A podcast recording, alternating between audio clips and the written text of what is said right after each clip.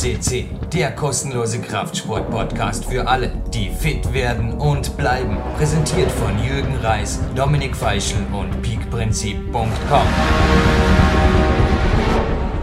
Jürgen Reis begrüßt euch live on tape an einem perfekten Ruhetag. Und ich darf gleich einmal ein zweifaches Dankeschön aussprechen. Erstens einmal an den wahnsinnigen Sven Albinus, der da glaube ich auch bei schönstem Sommerwetter in Dresden mit mir die Sendung mitten am Nachmittag gestaltet. Hallo Sven, erst einmal. Ja, hallo Jürgen, hallo liebe PowerQuest CC-Hörer. Und im zweiten Atemzug den Alexander in der Sendung begrüßen. Nein, ich weiß, er ist irgendwo da draußen im Peak Country, aber ich habe heute Vormittag einen super Coaching-Walk mit mir vollbracht. Wir sind am Landessportzentrum gewesen. Hinterher habe ich ihm beim Rudi Pfeiffer nach einem Café in der Innenstadt quasi abgeliefert. Klingt jetzt ein bisschen herzlos. Nein, übergeben und seine Frau auch dabei und er hat einfach übers ganze Gesicht gestrahlt am Ende und gesagt, ich, ja, das war es mir einfach wert. Das, war, das, das bin ich mir wert. Und das war, war eine tolle Geschichte. Es war einfach ein toller Vormittag und ich war mittags selber, hey, ein Tipp, Sven, für dich. Magic Fit hat äh, ausgebaut, 400 Quadratmeter Sauna auf zwei Stöcken. Wie klingt das? Gewaltig. Ja, Wellnessbereich und auch sonst alles modernisiert. Also, das habe ich mir jetzt mittags noch gegönnt. Ja, und somit bin ich hier an der Moderation dran und kann man jetzt nicht wirklich beklagen über. ich wäre lieber im Waldbad oder irgendwas. danke Sven, aber auch danke Alexander, denn auch dein Beitrag kommt diesem Projekt zugute. Also Sven, der Alexander, ein Soldat aus Norddeutschland, hört sich übrigens auch die Kletterpodcasts an. Also ja, interessant. Aber wir sind und bleiben der größte Klettersport-Podcast ganz sicher, Turnsport glaube ich inzwischen auch. Ja, Sven, viele Worte am Anfang. Was liegt dir auf dem Herzen? Darfst gerne in Ruhe auch mal die Zuhörer begrüßen und uns nach Dresden entführen oder was auch immer dir jetzt auf der Zunge liegt. Frei, das Mikrofon gehört dir. Ja, die Zuhörer habe ich schon begrüßt, mache ich gerne noch einmal. Also hallo, liebe PowerQuest CC-Hörer, hier zu diesem äh, Podcast der Extraklasse. Ja, es ist schon ein bisschen kitschig, wenn wir zweimal telefonieren oder den Podcast moderieren, es scheint die Sonne, blauer Himmel, auch hier in Dresden. Ja. Und aber, aber sorry, Jürgen, ein, ein, eins muss ich dir widersprechen. Also mag es eine tolle Saunalandschaft sein im Magic Fit, aber wenn dann, bin ich viel ja, wenn ich das so sagen darf, geiler auf das neue Campusboard, was ihr im Landessportzentrum installiert habt. Und deswegen würde ich schon alleine den Weg nach Peak Country wählen und weil Sauna haben wir ja auch ganz tolle. Du meinst also die Lapisbälle. Ja, genau. Und sage ich dir, und sage ich dir, wenn wir da ordentliches Workout machen, dann bist du aber am nächsten Tag wirklich streichfähig. Weil das paniert dann nicht nur den Unterarm gescheit her. Das ist eine, eine coole Bodypower-Partie. Darum genieße ich heute den Ruhetag und noch sind die nämlich auch ein bisschen rau. Darum gehe ich nämlich hinterher ins Landessportzentrum Propriozeptivtraining machen und heute jetzt wirklich mal nicht ins Waldbad, denn denn das hat mir auch ein wenig jetzt im Herbst, Gott sei Dank spät genug, der heutige Interviewstar ein wenig, ja, zumindest zu denken gegeben vor wichtigen Trainings. Ich habe einfach festgestellt, dass einfach das Schwimmbad ja, nicht das Gelbe vom Eis. Ich tue es im Moment eher in die Trainingstage selber integrieren. Wenn abends zum Beispiel sehr körperkraftbetontes Training hier am Balkon zum Beispiel ansteht. Sven, du weißt auch, wovon ich spreche, beziehungsweise die Zuhörer. Also alle, die jetzt glauben, hallo, in der ersten Sendung übrigens, die Podcast-Sache ist seit gestern und die haben uns gerade neu entdeckt. Also herzlich willkommen bei PowerQuest.c. Sven Albinus in die Suchfunktion eingetippt. Dessen Trainingslager-Specials bieten also auch Querfeldeinblicke in alles, was man hier so machen kann. Nee, aber ja, ich kann mich erinnern, die Sauna hinterher hat dir auf jeden Fall auch schon gut getan, aber du hast recht, der Grund herzufahren ist es natürlich ganz ehrlich nicht für niemanden, aber ja, dennoch, also die Lapisbälle im Winter. Hey, und Sven, gleich auch noch erwähnt, das Kämpfer-Seminar, das 15. übrigens, das zustande kommt, jetzt seit 2012 oder sowas, du warst auch schon mal dabei, das findet im November statt. Ich glaube, es ist das ja, hochkarätigst besetzte, das ich je hatte. Jugendweltmeister vermutlich Weltcup, ja, ich sage jetzt mal nicht, welcher Sportart, Weltcup-Athleten, Soldaten, Berufssoldaten und eventuell Sven, dich als Gast hier zu haben und in dem, ja, in dem Rahmen gerade ein wenig die Lapisbälle auszuprobieren, das wäre eine Möglichkeit. Überlegst du es. Im November wäre es auf jeden Fall, wenn du da nicht in der Türkei, auf Sizilien oder wo immer du bist. Aber du bist auch nach wie vor ein Trainingszeit-Klettermillionär, hast du mir mehrfach per Mail auch geschrieben. Also deine Tage lesen sich auch nicht weniger lebensfroh wie meine. Genial. Ja, hört sich spannend an. Schauen wir mal. Also habe auf alle Fälle Wettkämpfe in der Zeit hier in, in Dresden. Sächsische Meisterschaft steht an. Viele, viele Boulder-Sessions stehen an, also Boulder Cups. Und sicherlich äh, lockt mich dann auch die Sonne des Südens. Also wir werden aber einen Termin finden. Ich habe mir das fest vorgenommen, diesen Herbst oder diesen Winter äh, bei euch vorbeizuschauen. Go West nennt sich übrigens die Titelstory der aktuellen Climax-Ausgabe, die es heute im Gewinnspiel gibt. Ganz am Ende des Podcasts, aber naja, vielleicht sollten wir mal ganz zu Beginn des Podcasts anfangen. Also erst einmal die Frage, ne, die sich viele stellen. Sven Alpinus, ist der auch nach wie vor Trainingszeitbillionär oder kann das einfach auf Dauer nicht gut gehen, weil schließlich ist er jetzt auch schon, äh, was bist du jetzt aktuell? 41? 2, Nee. Genau, das ist korrekt. Ja, ja das ist, passt schon. 41. Und ja. wenn ich gerade bei der Climax war, zitieren wir gerade mal die Kletternauner, gleiches Recht für alle. Nachgefragt bei Ben Moon, nachgefragt, ja, ich meine, bei Sven Albinus so mit 48 noch einen A-Klettern wäre auch Gaudi, oder? Hätte man nichts dagegen. Hätte ich absolut nichts dagegen, habe ich auch ein paar Jahre Zeit. Okay, der Empire Strikes Back heißt es so. Aber der Empire Strikes Back hieß es nicht wirklich.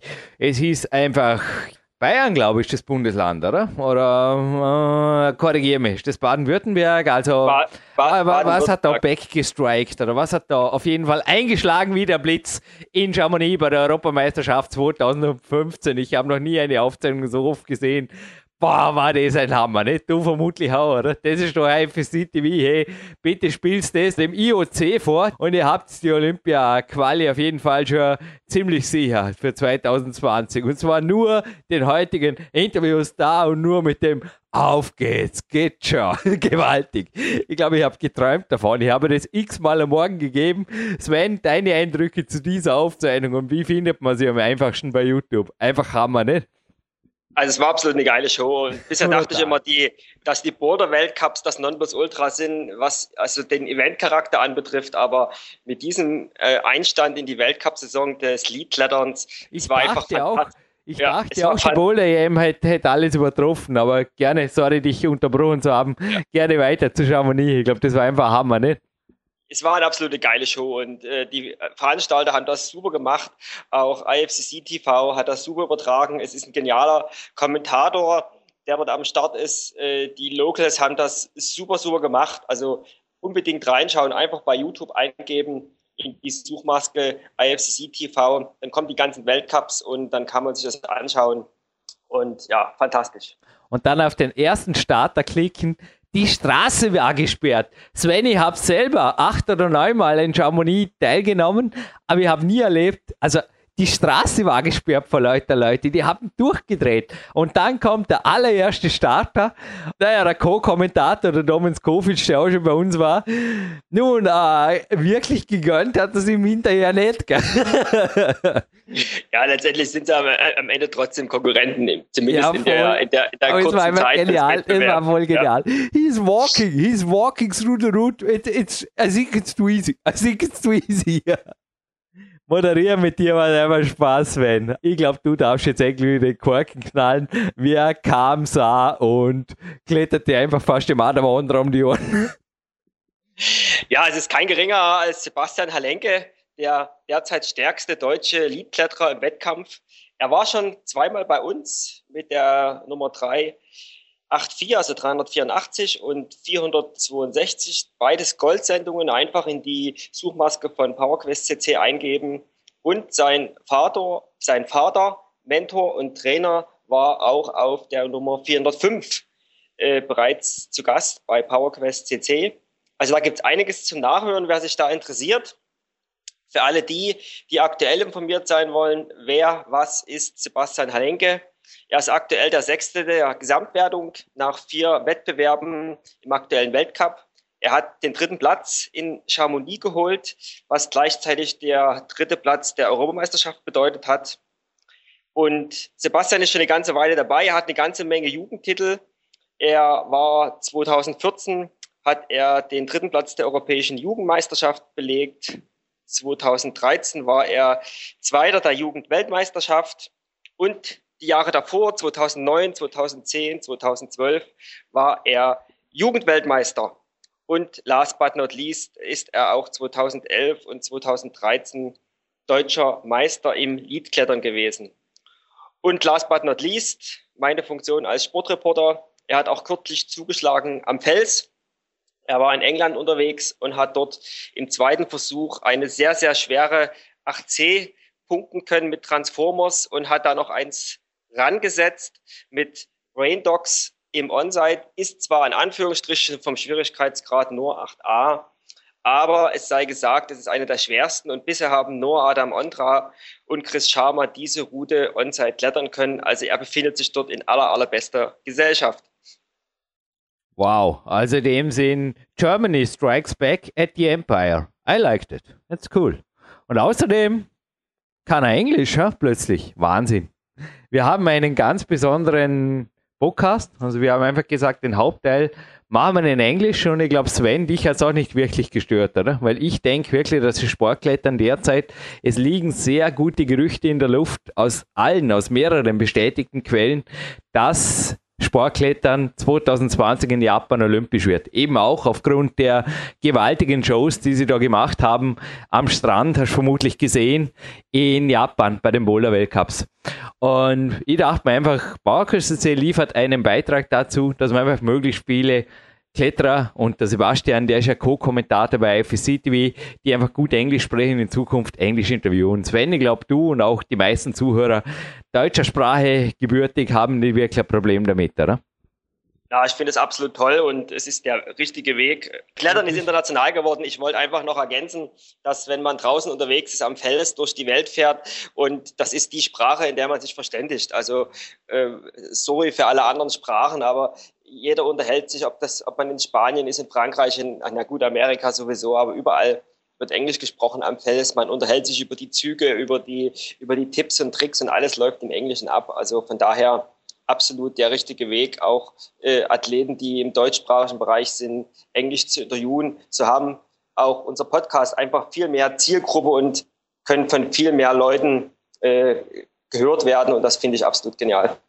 462 und 384 übrigens zum Beweis, dass Sebastian nach wie vor auch Deutsch spricht und auch sein Vater hat Deutsch gesprochen in der Sendung 405. Kann ich mich erinnern, da hat man hinterher fast ein bisschen gedacht, wow, ich bin da irgendwie neben ihm im Gras gelegen. Da braucht ihr einiges an Propriozeptivtraining, damit der Rücken irgendwie wieder. War eine sehr spezielle Moderation in Ims direkt beim Weltcup, da neben dem Papa Halenke quasi im Gras liegend. Aber ja, spezielle Moderation haben wir auch schon gemacht. Auch dies ist keine Ausnahme. Sven, ich würde sagen, wir gönnen uns den Hauptteil und sprechen uns hinterher ein inklusive Gewinnspiel mit einem Abspann, denn dich heute nicht an die Sonne lassen. Nee, das traue ich mir nicht. Ich möchte dich auf jeden Fall noch öfters hier haben und ich würde sagen, wir machen den Abspann kurz, knackig, gewinnspielhaltig, aber vielleicht auch mit deinen Gedanken zu einem Podcast, den wir jetzt hören und der, ja, ich glaube, wieder einiges an Fakten zu bieten hat. Ha? Starten wir rein. Absolut, viel Spaß dabei. So, we are now in the English main part of this interview, and I think thousands of listeners will say thank you. Sebastian, and maybe also thank you, Jürgen, for doing this in English because, well, Sebastian Halenke, right on the phone. Hello, welcome in the show, Sebastian. Hello, hello. It's nice to be here with you today, and yeah, uh, welcome to this podcast also from my side. I'm I'm glad to be talking here with you today. So we are the world's biggest climbing podcast. And Sebastian, just to let the listeners know, there were two German interviews of you and one of your father. And now we are recording this on the 3rd of August 2015. Two days have passed since the World Cup finals in Imst. What are your first thoughts about? I mean, the last interview we did, it's about two years from now. So, what have changed and what are your first thoughts right now? Speak free out of your mind. Yeah, definitely. I still remember it has been yeah about two years ago, years ago approximately. This was the time when I just started uh, doing my school and distance school system. So many things have changed during that time. And well, right now, what to say? I mean, it, there have been so many changes in my life for sure. I've just focused so extremely much only on climbing during the years from the last interview until now. And yeah, basically, I'm just happy with my life the way it is now after IMST. I mean, IMST was a hard competition for me. It was definitely, the final route was definitely not my style. Uh, but I still managed to do a solid job in this route, I would say, and I know I could have still done more. So, yeah, I mean, I'm obviously not 100% satisfied. I guess this this uh, almost never happens that I'm really 100% satisfied. But for sure, I'm happy the way everything goes, and I know if my path continues like this, it's all going to be the way I imagine it. So that's great. I mean, to be satisfied, yeah, it takes, I think, also a fourth interview. I dreamed about two things this night, Sebastian, no joke. First, a German chapter.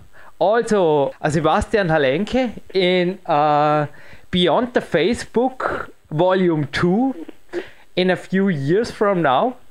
And being the first Olympic champion in lead and also back on PowerQuest see, hopefully earlier, maybe as a World Cup winner with the German national anthem motivation enough? oh yeah, that, that sounds great. That sounds like something I would imagine very well. because it's really strange. I mean, Germany is a big sports nation, also in other Olympic sports. But I think sure. I made my research well, and all the listener can correct me when I'm wrong. But I just found one man in the top five of the last decades in lead climbing. And this is my friend, and I also call him my climbing mentor, great man, Andreas Bindhammer. And since then, nobody ever went into the top five until Sebastian Halenke showed up because he is currently top five in the World Cup Tour 15. So this is really, I mean, it's a realistic dream, isn't it? yeah, I guess. I mean, uh, it's being a big step that I've gone from last year to this year, and yeah, I mean, virtually this could be a realistic dream. I think the most important thing is thinking step by step from competition to competition, from from face to face. But yeah, I mean, this this is the goal, and this is where it's going to, and this what this is what I'm going for in competition climbing. That's why I do competitions. Sebastian, but let's turn back the wheel of time a little bit. Back to your last interview and the German listeners might remember. I just listened to it three days ago, Sebastian. You were talking there about school and also talking about your negotiation with the school director, and you invented your double split training system. So you really trained hard and intense up to eight and a half hour per day. I calculated back then. So what were the major changes that took place in your life the last two years that made you become that much stronger, especially when I look to the results of 2014 to 2015. I mean, that's a whole new, yeah, that's a whole new Sebastian Halenke. Sorry. Well, yeah, it's definitely a, a, great change of results. I mean, basically, I would say the main difference. There are a few main difference uh, comparing that the time we did the last interview to right now. The first big difference is that right now I'm being a distance school. So basically, uh, I can just use my time exactly the way I need to. I'm completely independent. I can move and travel freely the way I wanted. In some phases, I can only focus in training on competitions and don't do any school or any other distractions. Uh, in some other phases, I can do more school again. So this makes me be very and act very very freely, which is important because my yeah I can structure my life completely the way I need to, which is such an important aspect for for a professional sports life. The other thing is for sure well or combined with this, of course I have also risen up the quantity of my training and intensity for sure. I mean, uh, for example, at the beginning of this year, I in some phases I did um, up to 12 sessions per week, and for sure the total number of hours uh, of training during one week have has also risen up. But compared to last, comparing last year to this year, I would say the main difference has been a mental one. Last year, I haven't been much weaker than this year, actually. I would say, regarding my fitness, uh, there hasn't been such a great change as it's been in wrestles. But last year, I trained and trained and invested extremely much. Uh, but I didn't have quite the confidence as right now yet. And this year, I would say in some phases I invested a little bit more, but in other phases I trained even a little bit less. But I was just confident. I felt that I was being really strong already at the beginning of the year, and I just had the feeling, okay, I can do it, but I don't have any pressure. There's nothing I've got to lose. And yeah, for sure although right now there's not any instance which is giving me any pressure. So that's great. And I think this is something what definitely has been a big part for my success of this year.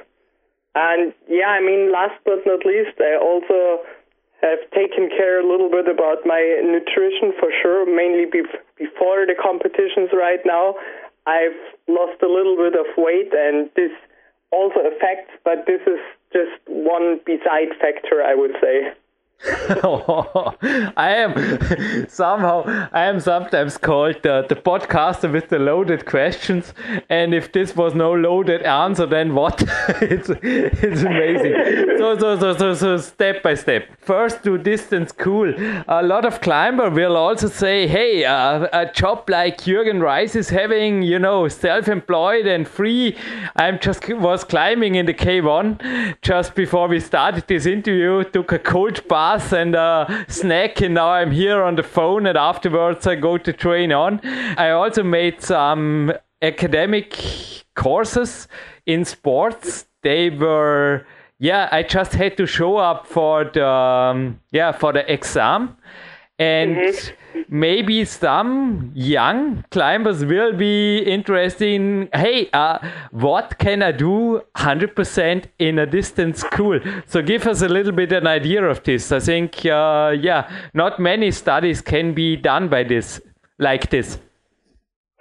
Well i mean uh, right now i'm doing uh, what we call in germany abitur in in well, that's what we call Abitur in German. In English, it would be uh, uh, equal to the A level. Uh, we are a distance school, and it's working pretty fine, actually. I mean, you can do if you research a little bit, you can do a lot of things uh, via distance school. The main problem is just uh, in Germany, of course, you have to be 18 years of age. Otherwise, uh, it's not legal to go to a distance school, you have to attend to school directly. But in my case, this has been no problem as I was already 18 when I started with this new principle. So, yeah, I mean, it's it's not too hard uh, doing it via distance school.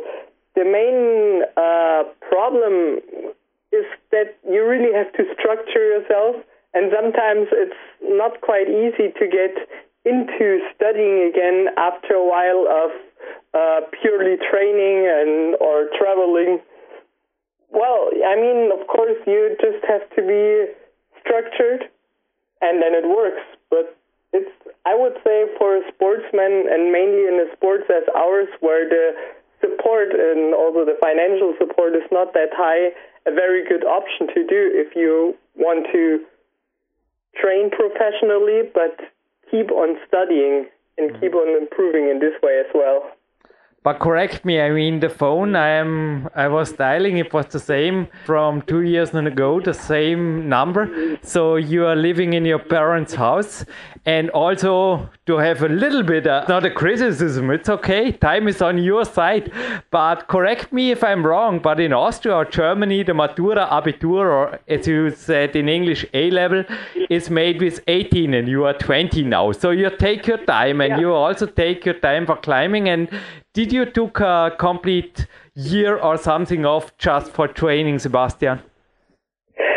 Yeah, for sure. I've been taking uh, a lot of time, and actually, I didn't take any year off. But by the fact, I mean, uh, the last time we've called, I think I was in 11th class of Abiturstufe of the okay. uh, regarding doing the A level, and when I changed to the distance school, I had to repeat uh, two years because it wasn't possible in a different way. I couldn't start at the position where I stopped, so that's why I why it took me so much time. And but for sure, also, I mean, I've taken it very easy in this way. I I didn't rush, and well, I still don't rush to finish school because, as you said, time is on my side. Yeah. And right now, it's time for me to focus on sports and competition climbing. I know that the time for this is right now. I mean, I can still study at university and something like that later. I have still got plenty of time for this, but the time that you are able to do uh, a professional sport, this is limited somehow. I mean, after an age of 30 years, it's becoming very hard to keep on a way like that. But studying, working, and all those things, you can still do them a long time for sure. Obviously, it needs a lot of support. And you need support by by family, by friends, by sponsors. Otherwise, it doesn't work. But at least it's possible if those basics are working.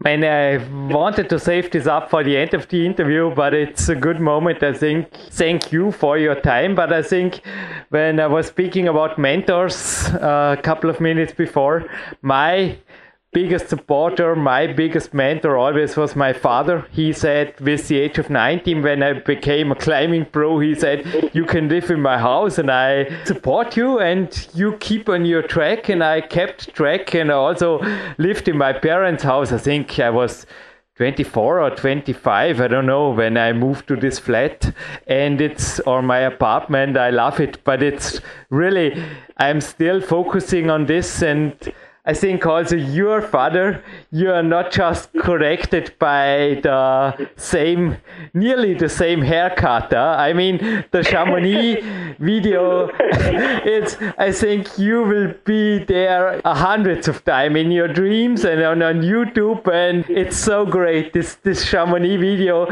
afterwards going down and your father, and it's like a Hollywood movie. I've never seen, and I've seen TV seen uh, just all the listeners, if you haven't seen it, I mean, uh, it's just a shame. Just Google it up. It's the finals of the European Championship in 2015 at Chamonix. It's just don't know. It's it's like, as I said, look at it. It's Hollywood. Also, the music. Was this your music, Corbett? Sorry for these loaded questions, but step by step. First, thank you, and then answer my question. Take your time. Time is on our side is on our side. That's great. Yeah, well, I mean, it was uh, an awesome moment for sure. It was a wonderful moment. And uh, on, on this part, I definitely have to say a great, great, great thank you to my father, to my parents, to, to my family there, the biggest support that I could get, and it's awesome. Without them, it would be definitely impossible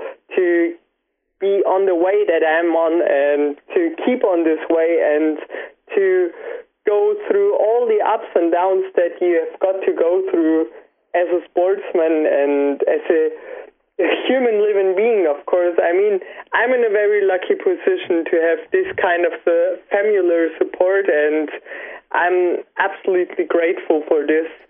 And well, for sure. I mean, besides that, there are also other great supporters that I've got. I mean, there, I, I've got a small but good social background of friends for sure, and yeah, a part of this also the the new coach, the new German coach Maxi Klaus, who is also a good friend of mine. I can say he has also for sure helped me a lot uh, mentally, emotionally, and also practically regarding training with new, interesting, and important influence uh, to improve. And those are all people to say thank you so much. And of course, yeah, last not but least, but my, my sponsors, uh, Kailas Climbing and Scarpa for supporting me with equipment and all the necessary things, and Mental for giving me so much chalk as I'm always using so much in training and in competition. I think there's almost not any climber who's using more chalk than myself. So yeah, thanks to all those instances. I mean, without all of them, without all of you, all this wouldn't have been possible. And well, regarding your question about the music, uh, it was actually just randomly happening, happening all like this. I mean, it could have been my music, but yeah, it, it wasn't. It was just a, a random moment, a random fact that all these things happened like this, and it was just a wonderful and unique moment, a unique night. I, I was just reminded. The music it just brought me to a thought about the world championship. I was myself being on my best shape ever and I was reaching the yeah the, the roof or the last part of the route and all from a sudden they played Nena 99 Luftballons and I was just saying oh. I get on top and I went on top and everything was perfect. And the same must have been in your mind. I mean what was in your mind when this was is auf geht's. Get schon, auf geht's, get you. I played it so many people, eh, also in the K1. I made you, I made them all come with me, come with me. I have to show something, and everybody said, "Wow, that's great, that's Hollywood." What was in your mind when you were on this rest position, talking and you had, I don't know, everything looked so easy. Also, Domen Škofic, I think he was even a, a little bit of jealous about your climb because he couldn't believe that you are so strong. His co-commentation, it was a little bit bit on the border of that can't be true. This can, he walked and also Mark Ammann here, the uh, national coach of Austria of the speed climbers, also said you could have been the champion. It's it was so close. Yeah, for sure, it was definitely close, and I think it was a surprise for many people. I mean, what to say? I already knew before that I was very well in shape, and I knew that I haven't been hadn't been able to show before what I was really able to do. And that was for me just finally the point, the moment to show what I'm able to do. And I think, I mean, at the place where I fell in the final route, I know that I could have topped because actually I didn't fall really pumped. I still felt kind of fresh. Just my uh, right hand slipped from the uh, before last hold, or it was not the before last hold. It was uh, three mo- uh, three holes away from the top, but my my left hand was about to be on the before last hold, and then yeah, I wanted to chalk up, and before being able to chalk up, my hand just slipped all over a sudden, unfortunately. But I felt actually when I was there in the resting position, hanging on the resting position, asking about my thoughts, I mean, I didn't think too much, but it just felt, you know. I I had this feeling. I I knew that I was able to top this route, and I watched the last few movements a few times, and I felt myself already on top because uh, I saw the holes, and I just had the sensation of uh, topping out the route. For me, I I was I, I kind of knew I would top this route. I I felt it. So I think this was the main thing, just the focus on every single move before the top on all of these last moves and just going for it. And yeah, it's hard to describe the, these emotions and kind of thoughts because they didn't really come up as literal thoughts, but rather yeah, it's rather like a sensation, the sensation of being able to be right up there on the top hold. And I think one thing that I can remember is that I was hanging when I was hanging on the resting position. I once for a little second saw myself even hanging on the top jug. So yeah, I had it definitely on my mind to to right top out this route. As I said, time is on your side, and I mean, it looks like climbing will be 2020. They will make it into Olympics. I just say it like this in Japan. It will be this way, and well, a long career is on your side.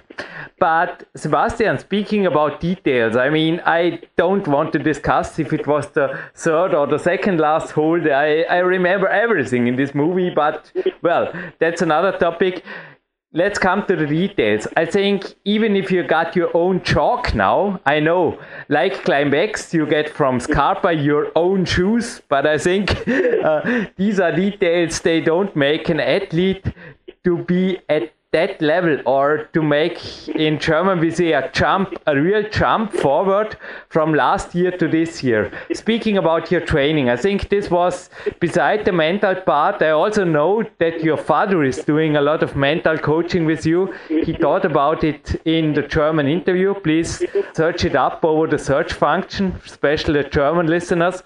But let's start with the training. So 12 sessions per week give us a little bit an inside view in a really hard week. I mean, I know every athlete is normally taking out the volume before the competition, that's for sure. But let us know about a really, really hard winter week that led also to this incredible power endurance. I mean, it was just great to see you walking through this route without any pump.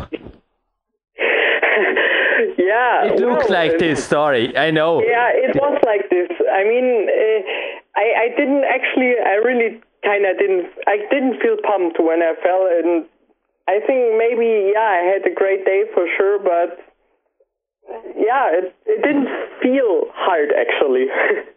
My detailed question, please. Your 12 or even more uh, workouts during a really hard week. Maybe take your time. Time is on your side.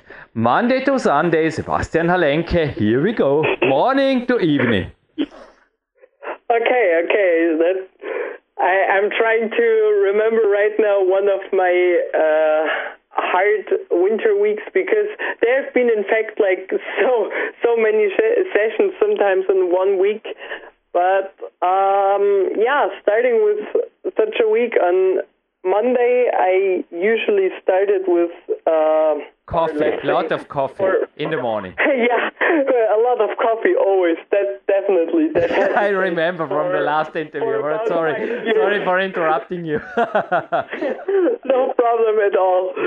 But yeah, re- regarding training. Um, a Monday could be, for example, on one of these weeks, uh, starting like with a little warm up. I um, I started this year with a kind of uh, some type of yoga like uh, exercises who, which I got introduced from uh, Maxi Klaus, uh, it, which is named Body Art, and I'm using this for warming up because it yeah, it's bringing my body pretty well in shape and a little bit of active flexibility, which is important for myself. So yeah, starting with a little warm up, with a little body art warm up, then warming up a little bit more on the climbing wall, and then doing, for example, uh, some series of 15 move boulders uh, with a kind of uh, systematical style, maybe one on crimps, one with upward movements, one with slopers, uh, one with dynamic movements, each one uh, repeating for about four times with a short break, depending also on the phase and, of course, depending on if I'm rather early in this kind of training system or if it's a little bit a later phase. But yeah, doing this in a morning session followed by more or less an hour of stretching and or sometimes uh, even doing some short uh, campus parts like a little bit for finger power. Mm-hmm. This could be, for example, like a morning session then followed by yeah a rest of about six hours in order to recover well. then again warming up with this body art warm up style, and in the evening, mm, for instance, like uh, 30 move boulder and repeating this 30 move boulder for about 10 times with one to one and a half a minute of rest. This is a very endurance based training for sure. It's like just bringing out all the breath. And after such yeah such a session, I'm pretty much dead, even if it's a pretty short session actually. Mm-hmm. After this session, again, a stretching time for sure. Mm-hmm. This could be, for example, a Monday. A Tuesday afterwards, mm, for instance, in the morning, some I did this year again some specific power exercises. For example, for some rather weaker muscles of myself, like my triceps. I hadn't been good on the triceps. Or, for example, finger power exercises. I did them very specified because I realized for myself the forearm strength was one of the most important aspects in climbing, and this has definitely uh, changed so much my feeling in climbing since I got stronger on the forearm. So doing in the morning some some exercise like yeah for for triceps for some parts of body tension. So rings um, or fingerboard. For example, yeah, I mean of course also mixing I mean, some days rather focused, for example, on on body tension, like with rings, for example. Also using a few of the body art, um, body art um, exercises, but those rather for flexibility. Mm. And yeah, and some days more finger power based.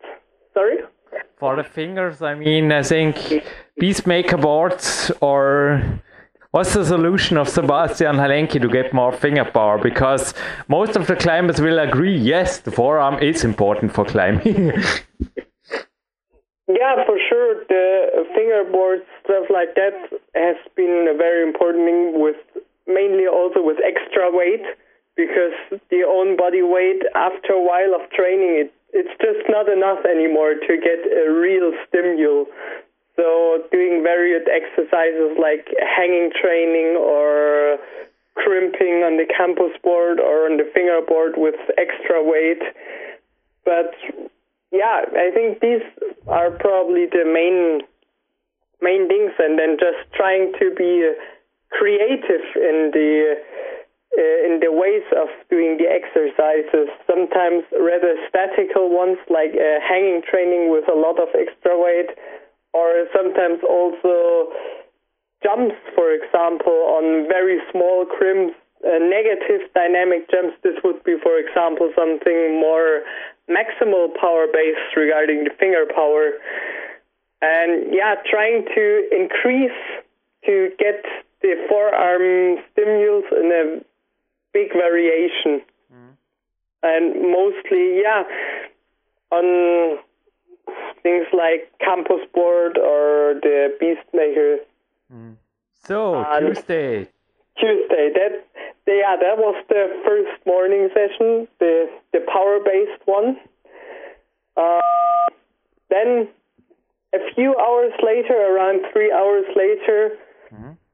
I did uh, quite often then something, a mixture of active flexibility. I used there also these uh, body art exercises uh, with a warm up of maybe, I don't know, 45 minutes running, like a rather light running that my legs wouldn't get pumped too much, but this is a good mixture of uh, basic fitness and getting myself warm, warm of course, and then doing around yeah one hour more or less of active flexibility with yeah these body art yoga exercises and trying also to uh, invent like some own exercises like trying to stand in front of a wall and uh, step my foot up as high as possible because I've realized for me also flexibility was one of my weaknesses, but since I have been working on this, uh, my climbing became a lot better, a lot more efficient, my way of moving. Mm-hmm. So I've spent, this was like the middle, se- this could be like a middle session of the Tuesday. And then again, approximately three hours later, the third session on that day. Uh, this could be, for instance, like a basic endurance session on, well, I mean, basic endurance, there are also different types of basic endurance. There's the really recovery basic endurance. This is not what I'm actually talking about, but maybe like the, the, a kind of more intense basic endurance where it's not really pumping you yet, but you're more or less on the borderline of, of being pumped of your muscle working without oxygen. Like, yeah, in Germany we would say Schwellentraining, but for this I honestly said don't know the English word. Uh, well, doing something like that in form of doing uh, 10 to 15 minute circles on my on my bouldering wall mm-hmm. down in my keller. Yeah. Uh, this is yeah a hard way of this training because in in my keller it's mostly vertical that wall, uh, uh, horizontal that wall, and there are not too many good holds. So if I'm trying to move there, keep on moving for 10 to 15 minutes, I'm doing a lot of movements in a row. So I said, okay, maybe I give myself between one and two little resting positions, and but all the rest of the time, it's uh, for me necessity to keep moving. So I'm doing a lot, a lot, a lot of movements, and uh, I'm having a very long cardial pressure. So yeah, doing these 10 to 15 minute circles for about four times with 10 to 15 minutes of rest and then again at the end at the very end of the session doing a little stretching mm. and if i did the two days monday and tuesday in this way i did the Wednesday in the same way as the Monday and the Thursday in the same way as the Tuesday. So this is uh, those are four pretty extensive but also intense days actually, which is a pretty hard block. So on Friday I would definitely need a rest day of only maybe just a very, very light and easy running, but stretching for sure. Stretching, I always do this also on my rest days. Maybe some swimming, as you said last time. I also go into the Waldbad Enz afterwards here in Dornbirn. It's, I don't know. I know that you met the K1, but you will enjoy this swimming pool too. And 45 minutes of swimming, still an active recovery thing. You think it's good for recovering? I mean, actually, the swimming is a good thing for uh, recovery because running, you have most of the pressure just uh, on your legs, and also the blood flowing is mostly or more going through your legs. So swimming is a good way of uh, recovering, I think. But the difficult aspect about swimming is that you're losing if you do too long so much the body tension. At least this is my experience. And uh, the other thing is, and this was for me the worst thing about swimming is the skin is becoming really bad, and mainly if you do a lot of sessions per week uh, and you don't have anyway such a good skin, then this makes it even worse. And I had to, I had a lot of struggles with cuts actually, and I had to climb a lot, a lot with tapes for sure, and trying to paste some cuts somehow. So in this way, the swimming was more or less. Uh, this was why I'm asking because in the last interview you told us about 45 minutes, and I never swim more than four or five lengths here it's really i'm i always say to the to the chief of the swimming pool i'm the laziest swimmer because in the moment i have a plaster on my finger and my my a cut uh, showed up. Uh, yeah I, i'm a little bit annoyed today but i will like you also i think the second session for me will also be with a little bit of tape and a little bit of patience and maybe leave away a finger or what are your help me out what are your latest inventions when it comes to handle with the skin? Because i think it's a thing especially in summer when it's humid i mean it's just natural oh, it's part of climbing Oh yes, yes. I mean, I don't know. I I have always struggled with this, and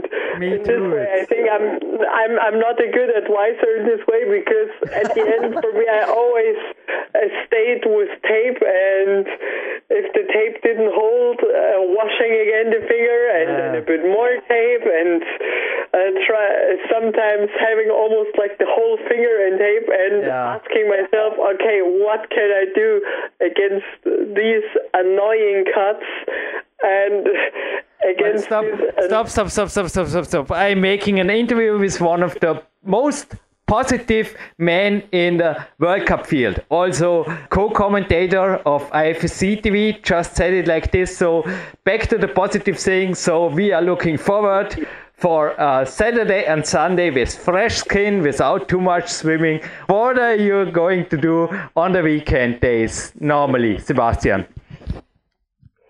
Uh, do, do you mean regarding what we were talking about before, uh, regarding my training week, or Yeah, for sure. Back to the positive. I mean, who cares about skin? I hope your skin is all right. And we are going forward for a perfect weekend after a perfect recovery day and enough sleep. I think you still sleep. Don't know uh, how many hours do you sleep? Little question between. Well, it depends. In a phase that I'm training so much, as I just described, I do need at least eight hours, but rather nine. I have to say, mainly in these times, I do need more sleep for sure. In a time like right now, uh, where I'm training rather less quantity, uh, in, and it, it's summer, for me, be around seven hours, eight hours are fine as well. But mainly in the times when I'm training so much, I do need at least eight hours, but nine are better for sure. And between the three and six hours break, maybe a nap during the day or some autogenic training or something is also part of the game? Yeah, actually, uh, taking a little nap, this is always a good and very recovery thing.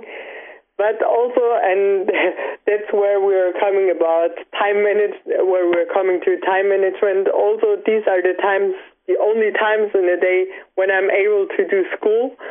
So this is sometimes quite hard, uh, mainly in the day when I'm doing three sessions, starting with the first session uh, early in the morning. Then, uh, then I have, then I can decide if I uh, rather after taking some food, a little bit of food, if I rather right get to study, or if I go to do a little nap before but often it has been happening like this. I, I've trained, uh, I've eaten a little bit. I started doing school, and then while doing school, I, I realized somehow, okay, my my head is already laying on the book again. I'm so tired. I cannot really read all the all the signs and all the letters anymore. I got to do a little break. So yeah, but also a little autogenous training. This is, yeah. I guess we have many things in common, Sebastian. I just was also rushing my autogenic training because I was so eager to start this interview with you that I was, you know, I, I was just too excited to, to lay down there and take a nap today, even if it was, don't know, I skipped it. But well, your weekend training. Also, Sven Albinus, who is doing the German pre and after talking here with me, he reminded me, I think it was three years ago, me met you and your father in Imst. You might remember, and you were doing a lot of volume. So you were not climbing so super hard. I think up to 8A, 8A plus, which is for your level not it's extremely hard and you were making a lot a lot of volume. So is your weekend still structured like this or what is the weekend plan for sebastian and maybe yeah also still your father? What's going on there on the weekend saturday and sunday? Well um, if we talk about the training phase when i'm doing as many sessions as i was talking about mainly in in that time when I'm doing the 12 sessions.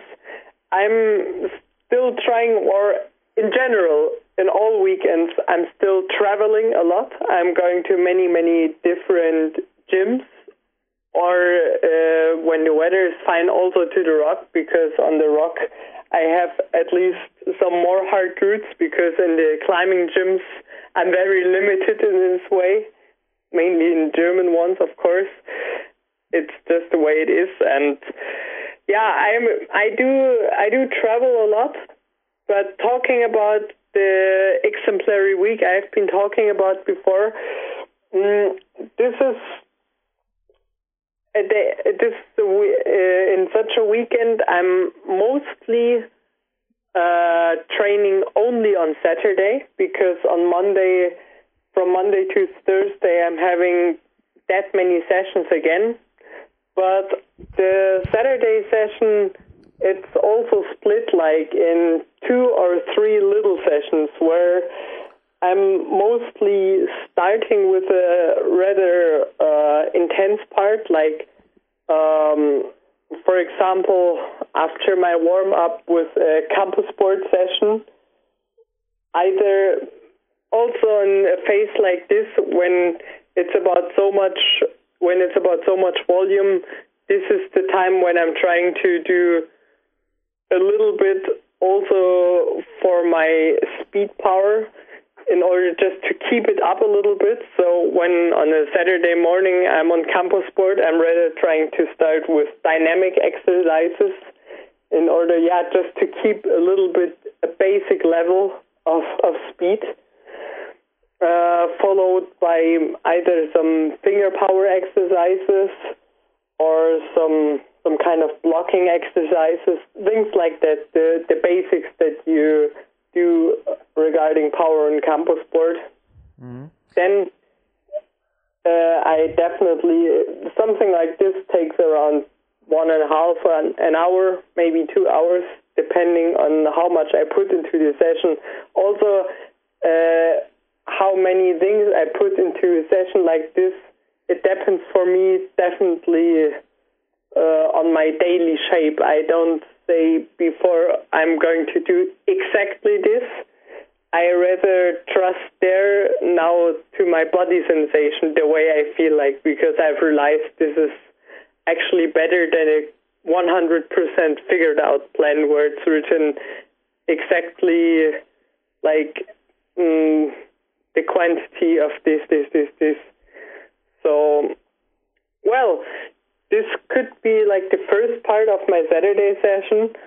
Then after this, I would do, for example, when I'm in a boulder gym at the beginning of the year, I'll try to do like a lot of boulders, just like mainly regarding uh, doing many, many different movements in order to keep varied as a climber. Or if I'm in a climbing gym, mainly in that time of the year, at the beginning of the year, trying to do rather like many and different routes. Because anyway, this is not the time for me to climb really hard routes. Later in the year, it's obviously different. Like when I'm approaching to the competitions in the month before the competitions, I'm obviously doing less sessions, but more intense ones and with longer breaks and a lot harder routes. But in a time like this uh, as the year, then I'm trying to do many different routes, trying to get to do many different types of movements and styles. So yeah, this could be followed. And yeah, maybe at the end of such a day, I would do again something like uh, regarding the active flexibility, or eventually some basic uh, exercises for body tension, for example. So when it comes to new training tools, I mean to get the listeners a little bit uh, inside view into your cellar, we have some picture and we'll post them on Facebook.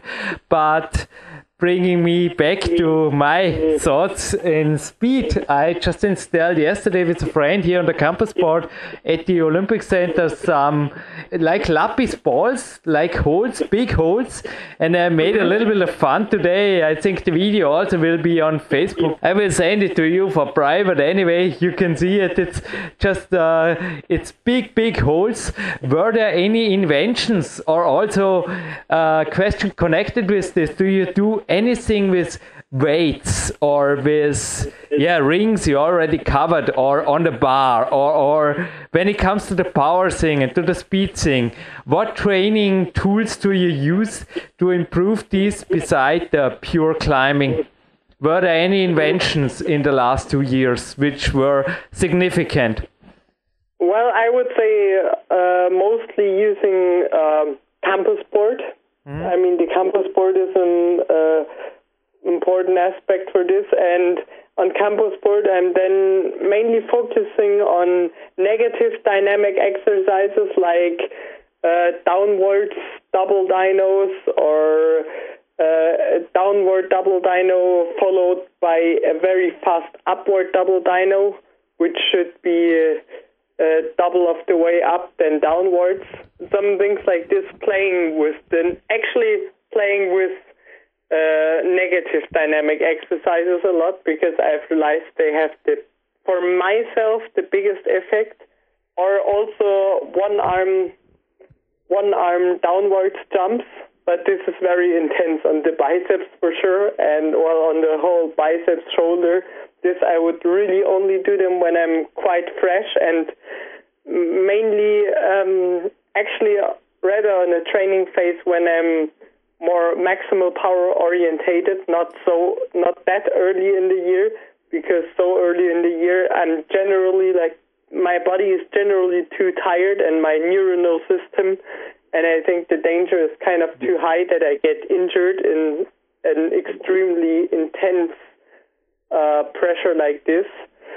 Well, and also I did use on campus board some some extra weight, but regarding the dynamic exercises, of course, uh, being a bit careful with this because if you do so many sessions per week and then you have gotten too intense force on your musculation, then the danger is quite high that you get an injury. So, yeah, with that, I'm kind of being careful. And well, the other thing, what has used me uh, also well for for speed and for for coordination in the same time are no foot boulders and trying to climb them pretty fast. And mm-hmm. the the advantage about no foot boulders is that it's not only going upwards like on the crimps on a campus board, you've got many different ways of moving. You can move a little bit more sidewards. The holds are in different angles, in different shapes. So this is coming closer to the actual movement of climbing, which is very good. Yeah, but beside this, you were not doing any gymnast exercises or, uh, yeah, special like gimme craft uh, exercises. You might say they helped you a lot, or even not going to the weightlifting room, you know, lifting weights or something. You were not doing such things like this, or I mean, well, gimme craft. I think always is some exercises are for sure always sort of kind of uh, climbers training from warm up to cool down. But uh, yeah, in your words, what are your thoughts about this? Well, actually, uh, this is uh, uh, some aspect I forgot to talk about. That's true. I did also do some kind of specific shoulder exercises, which are not exactly uh, the gimme craft exercises, but they're getting close to them in somehow. Um, yeah, this this would be, for example, in a day when I'm doing the the three sessions uh, in one day, like on on Tuesday and and Thursday, well, what I took as an exemplary day, this could be also, for example, a middle session where I'm not actually not really working with high loads of weight, but uh, with very specific movements um, which train the very small musculation between the shoulder blades. Uh, connecting with the column. Mm-hmm. So those are, yeah, very important muscles actually for the shoulders and also, of course, then these small mus- muscles for the whole body tension and for the muscular slings.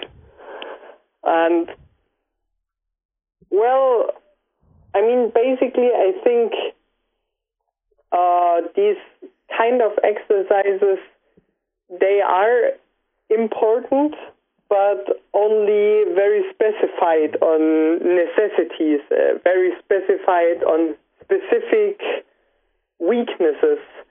Generally, I do not do too many power exercises and too much about weightlifting because also I'm a physical type who tends to build up musculation very, very fast and too much musculation is obviously also a lot of weight, which is in the case of lead climbing uh, not really wanted as it's about the body mass power ratio. So I'm kind of careful with doing too many exercises which would build too much musculation on places where I don't want even to have more musculation. But yeah, I think generally uh, regarding specific weaknesses, uh, such exercises are an important key point. I think it's really, yeah, great also to hear this from you because also myself i just can say i need a little bit of this stuff because i think like you we are both knocking on wood we say here in austria or germany beside our skins everything injury free and healthy, isn't it?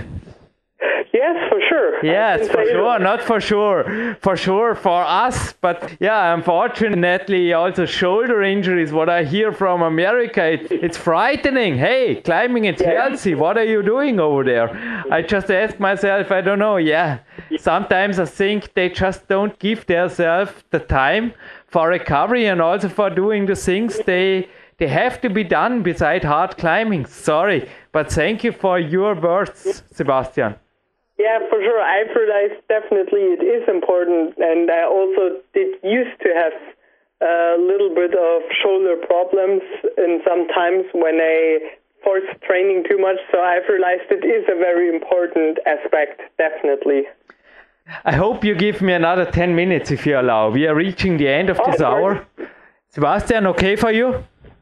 Yes. In the last interview two years ago, you told us 177 centimeters and 70 kilograms. Were there any changes? Were they significant? How significant were they? What's connected with also in the first minute you spoke about optimizing your nutrition? So please give us some fact and get away those rumors. I mean, it's true. I did lose some weight. That's uh, also a part which has, I think, giving me uh, has been giving me a little bit of extra strength. Also, I have to say right at the beginning, um, this is now just very. This is a very new change. I mean, at the beginning of this year, I still did have the 70 kilogram and I trained with the 70 kilogram until about two months before the competition. And I can even say uh, regarding uh, my achievements in training with the weight that I had there, I climbed almost in the same level as I do right now because I've been trying some route boulders and old stuff um, of my training time right now and before, and the difference is not that high.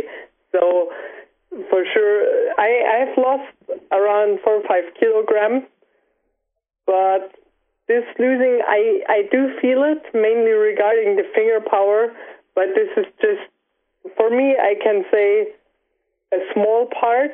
Maybe somehow it is an important aspect, it's the main thing has been for sure the the training that I did and all the mental aspect. And regarding this mainly also the aspect that right now uh, regarding the German team the, there's the coach Maxi Klaus and with him it's really working good. And I've got not any pressure at all. And the whole the I don't know the this social background uh, in the whole lead team is right now as good as it hasn't been in many, many years. And these are very, very important aspects and factors also for my personal success in the competitions. And in this uh, point, I have to say thanks a lot to Maxi Klaus again because he uh, is a very responsible point for this great change which mm-hmm. has been happening.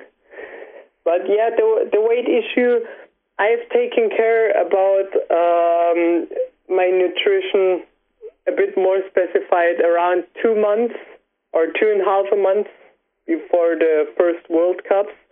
I've taken care. For example, I can say uh, two months before the competitions, I stopped drinking alcohol by complete. Not at all. I mean, after Chamonix, I did drink like a little bit, but really a little bit. And right now, after the last competition, uh, in the evening, a, a glass of wine, but that was all. And I feel I felt it very good, affecting me mainly regarding the recovery. And then the other thing I have taken care about is just like I don't know. I am a person. I also sometimes like to eat some some sweet stuff in the evening or something like that. This is I mean, I'm still a human being and I enjoy my life.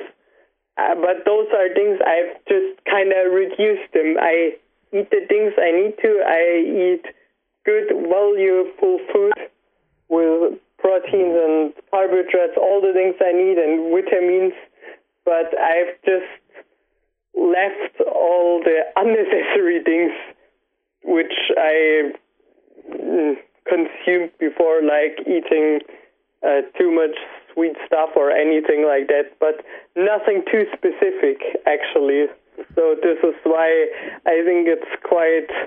it's ridiculous to take too much importance to that uh, point, uh, talking about the success I've got right now. I mean, yeah, to wrap this interview up or to bringing this to an end, just in front of me there is the book. I don't know if you got it. It's, I just love this book. It's commercial free here, but Heiko Wilhelm, Austrian national coach, you did a really good job, not only coaching the Austrian team, but also writing and photographing this book. And there is an open page of the former European champion Romain Desgranges and he said there in an interview, one could think my life is lame, but no, on the contrary, I have an exceptional and extraordinary life. And I think also for you, I mean, you have your haircut, but in German or Austria, we would say party tiger. I think even in the off season, I was just uh, thinking about alcohol. Is it, do you drink a lot of alcohol? Do you smoke? Are you a party tiger?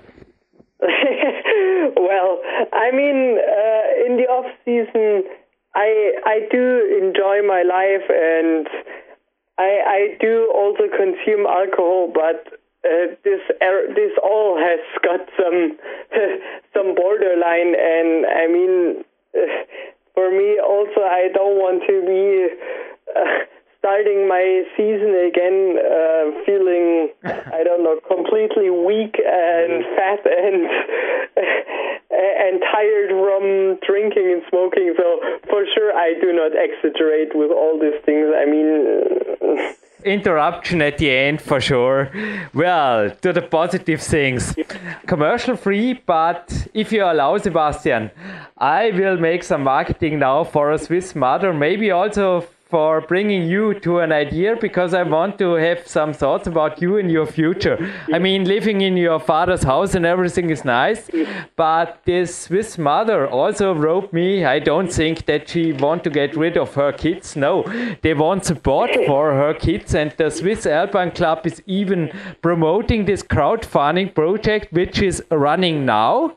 I think now we are putting this online. It should be 12 days on, so around 80 82 days left. It's on 100 days. They are the ice climbing twins, so Eiskletterzwillinge. There should be also a movie and a homepage. I will also speak about this in the German part. It's Sina and Lukas.ch. I will yeah speak more about it in the German part, but I find this a great idea because also a, a cousin of mine, Eva, who became the athlete of the year here, she went up into the Ski Jumping World Cup and the seventh place because of a crowdfunding project like this, which offered her the start into a professional career. And did you ever had thoughts in this direction? Sorry for a little bit off topic, but I was really, yeah, it was interesting to get uh, information like this because I just think this is one of the first projects like this ever made in climbing, and yes. climbing is so uh, untouched sport in many things. I think new ideas. Maybe also I hope I brought you into some ideas, but give us some uh, ideas about your future because you are 20 now, but I think in an age like Romain, as I quoted before, I mean with 32 you should be on your own feet and i wish yeah, I you that you are still on the wall there. So what are your thoughts about the future and also your financial plans Well, this is an interesting point, and I didn't hear about this uh, project actually before. What you were just talking about. It's future. It's future. It should be online now. I just got the press information here, and it was really sorry for my my off topic, but it's really interesting. So back to yeah, you. It's interesting. I'm I'm looking forward to get to know about this a bit more for sure. Well, uh, about my own future, I mean I can. I, I've been also talking with my parents about this stuff, and I mean, I get still a lot of years to to to live in my parents' house, and they are very happy to support me. But of course, in an age as Romain Desgranges, as you said, uh, I see myself standing on my own feet, and well, my future plans. Um, of course, after ending up with my with my A level, as we would say in English, with my Abitur in German, uh, I'm planning to to carry on studying in, uni, in a university, and there it already depends uh, what I'm going to do. Either I'm thinking about, uh, or I will get to move somewhere in in a flat, but this is still kind of far away, which is why I cannot say yet uh, it's going to be like this or like that. I, am I'm I'm not completely sure. Or I could eventually also start with the university in a kind of uh, distance university system and then do a higher degree, like a master degree somewhere in an other university but I mean, this is still kind of far away, which is why it's uh, hard to really plan this. But I think, yeah, mainly later when when it's about studying and getting, like, for example, a master degree, something like that, uh, I will be for sure moving somewhere independently to some flat how it's going to be really financially in that time. I, I cannot really talk about this well yet because yeah, it's kind of kind of far away and difficult to say about how the situation is going to be. I know I have the support from my parents. I mean, my dad has been telling me this a lot of times as long as they're able to, they they will always support me. But I hope that for sure by that time and soon I will be in a bigger financial independency. Sebastian, just knowing your father, he got many things in common with my father, and I just can say everything will take its way. You will find a job, you will stay independent, and you will stay a climber as long as you want. And I wish you. I am finishing, I'm wrapping this up. I leave you the last words for sure, but I'm wrapping this up with I wish you to stay in the World Cup as a real champion as long as you have fun. And I'm looking forward to talk to you soon, maybe in private if you have any questions to projects or if I can do anything for you, just let me know. I'm looking forward to have a fourth interview, maybe for the yeah the world champion, a World Cup champion or whatever here on Power Quest to see. It's been a pleasure every minute to speak to you with one of the most positive athletes, and I think the listeners will agree. It was just a great show with Sebastian Halenke. So Jürgen Reis is already saying goodbye for PowerQuest SC, and for sure the star of the show, Sebastian Halenke. Please give us some last words, and yeah, thank you. Well, uh, thanks a lot to you. These are ve- very nice words to hear, and it was a yeah, it was a nice uh, phone interview with you. I enjoyed it very much as well, and yeah, I hope all the listeners are going to enjoy this as well. And yeah, thanks again so much to all the persons who did support me, who do support me, overall to my parents, but also, of course, all the other persons who I mentioned before. Without all of them, without all of you, it wouldn't have been possible for me to keep all these times on my way and I'm never going to forget this and I'm anyway I can say I'm grateful for every minute I'm able to live this kind of lifestyle as I do because this is the way I imagine to live and this is the way I always wanted to live and what I want to do. So I think being a sportsman has definitely its hard sides and its ups and downs, but I wouldn't ever want to change this lifestyle at all and I'm grateful for every minute I'm able to live in this way. So, yeah, thanks a lot again for also for from my side for this interview, and I hope to hear you soon. Ja, viel klettermäßig rübergekommen. Es ist eine absolute Motivationsperle gewesen oder den Podcast. Also unbedingt anhören und unter die Top 10 der Podcast Hitlists abspeichern und auch die Podcasts 384 und 462 und natürlich die von seinem Vater 405 einfach nachhören. Mhm. Na, es war für mich Schau, also auch Englisch mal zu moderieren. Es war zwar einmal ein Englischlehrer hier, der Deutsch gesprochen hat, aber ansonsten auch eine Novität. Nein, stimmt schon. Als ich mit dem Weltcup-Klettern begann, war übrigens die offizielle Sprache Französisch, weil einfach damals die Grand Nation im Endeffekt das Weltcup-Feld angeführt hat. Gott sei Dank ist es nicht mehr so. Ja, für mich inspirierend waren natürlich wie immer auch die Fakten.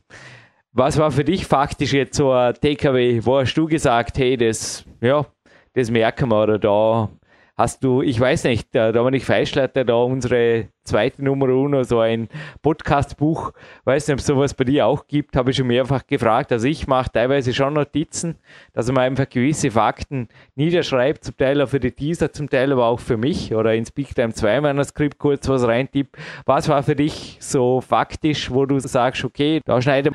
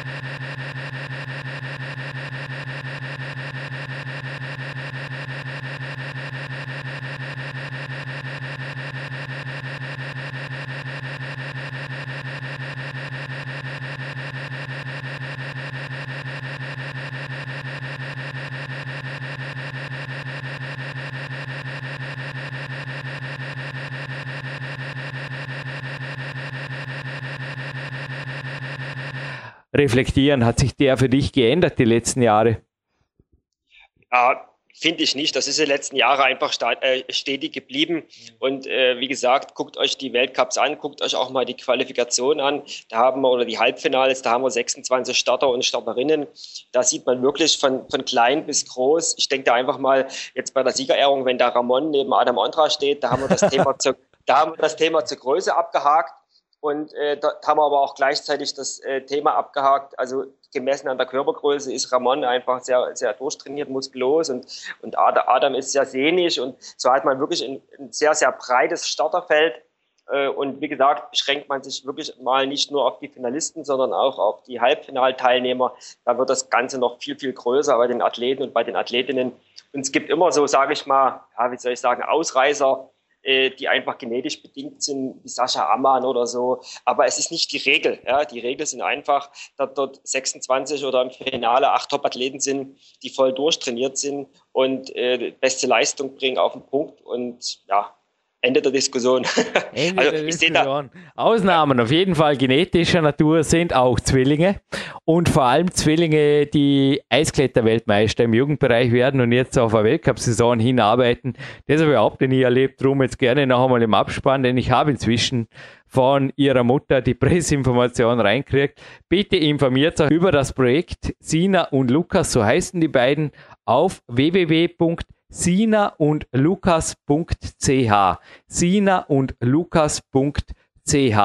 Einfach als ein Wort durchgeschrieben, da kommt es direkt auf diese Crowdfunding-Geschichte. Die läuft jetzt 100 Tage, seit wenigen Tagen, wo wir das jetzt aufzeichnen. Und es ist eine Zeit, wenn jemand von eurer Firma und das Sponsoring-Budget ein paar Euro oder Franken übrig hat, bitte danke. Ich denke, man kann sich gut informieren und da ist sicherlich einer also ich habe ein bisschen Hintergrundinformationen recherchiert. Das ist wirklich eine Bergfamilie, eine Bergsteigerfamilie, die sich im Endeffekt Kletter, Trainingszeit millionärsmäßig durchs Leben schlägt, sag's jetzt einfach mal so, und statt großen Rückhalt lieber auf eine große Karriere ihrer Youngsters baut, ähnlich wie das auch der Sebastian mit seinem Vater oder der Vater mit dem Sebastian immer schon abzogen hat, mir taugen so Karrieren und die gehören unterstützt und da habt ihr jetzt mal eine direkte Möglichkeit, gell? Wäre eine Möglichkeit, nur dass ich das erwähnt habe. Und der Sebastian, auf jeden Fall großes Danke an dich und du bist und bleibst für mich einfach stark, sehr stark. Ich wünsche dir alles Gute und Sven, wir verabschieden uns jetzt fast mit einem großen Gewinnspiel. Passt es? Das passt. Ein Climax-Magazin habe ich ja erwähnt. Was haben wir denn da sonst noch zum Verlosen? Und zwar ein, wie klingt das? Ein Kinesiotape, das Original von Leukotape, das im Weltcup an den Schultern, an den Beinen, an überall, fast allen Körperstellen schon verwendet wird und wurde. Ja, Sven, das ist auch fast schon Mode, gehört zum Modetrend zu teilen der Sportart. Nun, ihr könnt es auf jeden Fall testen, gemeinsam mit dem Banky Tape. Also, Macht euch selber Bild. Natürlich beide Tapes nicht zu vergleichen. Banky Tape auch eher für die Haut. Der Baumwoll-Tape, sehr tolle Geschichte, die er da gemacht hat. Der Christian Benk, der auch hier schon war mit der Conny, seiner First Lady und seiner Boulderhalle in Ulm kürzlich. Und ja, dann haben wir drei Preise. Also wie gesagt, das Climax-Magazin ist noch dabei. Bringen wir drei Fragen zusammen. Ja, muss nicht unbedingt sein. Oder Sven, liegt die eine auf der Zunge? Also ich habe schon mal die erste Frage, die würde ich mal loswerden. Also Sebastian wird ja aufgrund seiner Haarfrisur ganz äh, oft und gerne auch als der Punk der Kletterszene bezeichnet. Das ist schon mal nicht die Antwort auf meine Frage, sondern er hat sich selber ein... Punk, hätte gesagt, der Paradiesvogel, du bist auch Punk. Ja, schau auf seine, schau auf seine ähm, Papagei. Sorry. Papagei. Die, die, Sonne scheint, da gibt es einfach keine Banks in Dormien, sorry.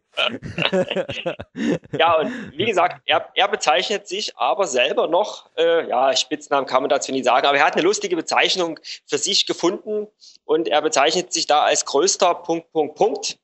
Und das kommt im äh, Podcast vor, das findet man auch in anderen Medien und das wäre meine Gewinnfrage. Leukotape K heißt es übrigens. Ich habe jetzt gerade ein Tape da noch kurz vom anderen Tisch geholt. Und ich habe jetzt leider gar nicht zugehört, aber ich bin eh nicht beim Gewinnspiel beteiligt.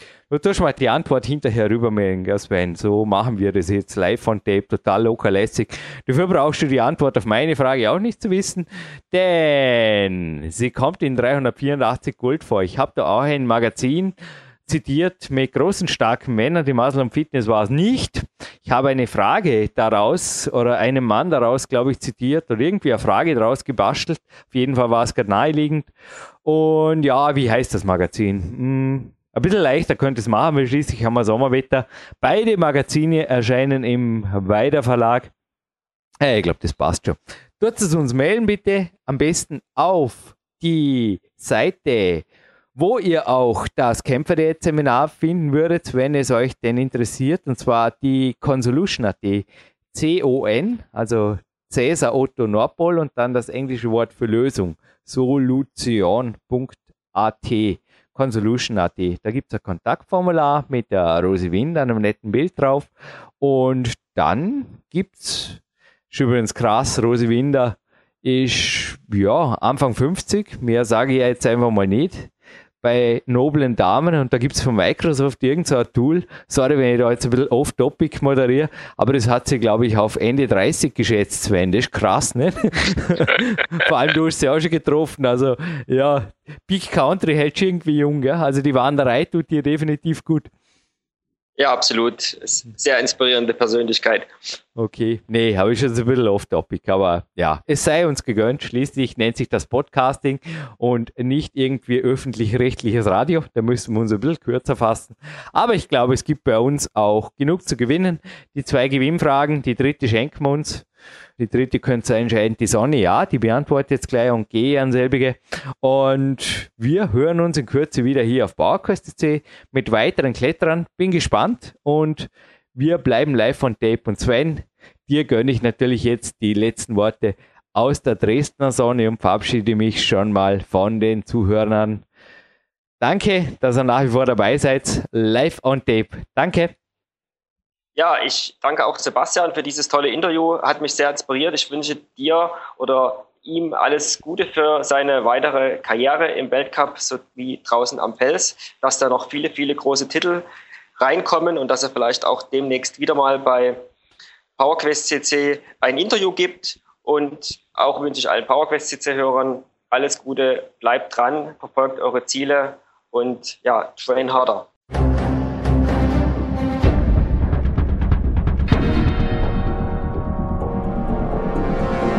Fitness-Bestseller der Peak-Trilogie, kostenlose Newsberichte und weitere Podcasts von PowerQuest CC sowie Trainingssoftware, Supplemente und Trainingsausrüstung, Personal Coachings, Seminare, Workshops und mehr. Jetzt direkt im Internet auf www.peakprinzip.com oder www.jürgenreis.com.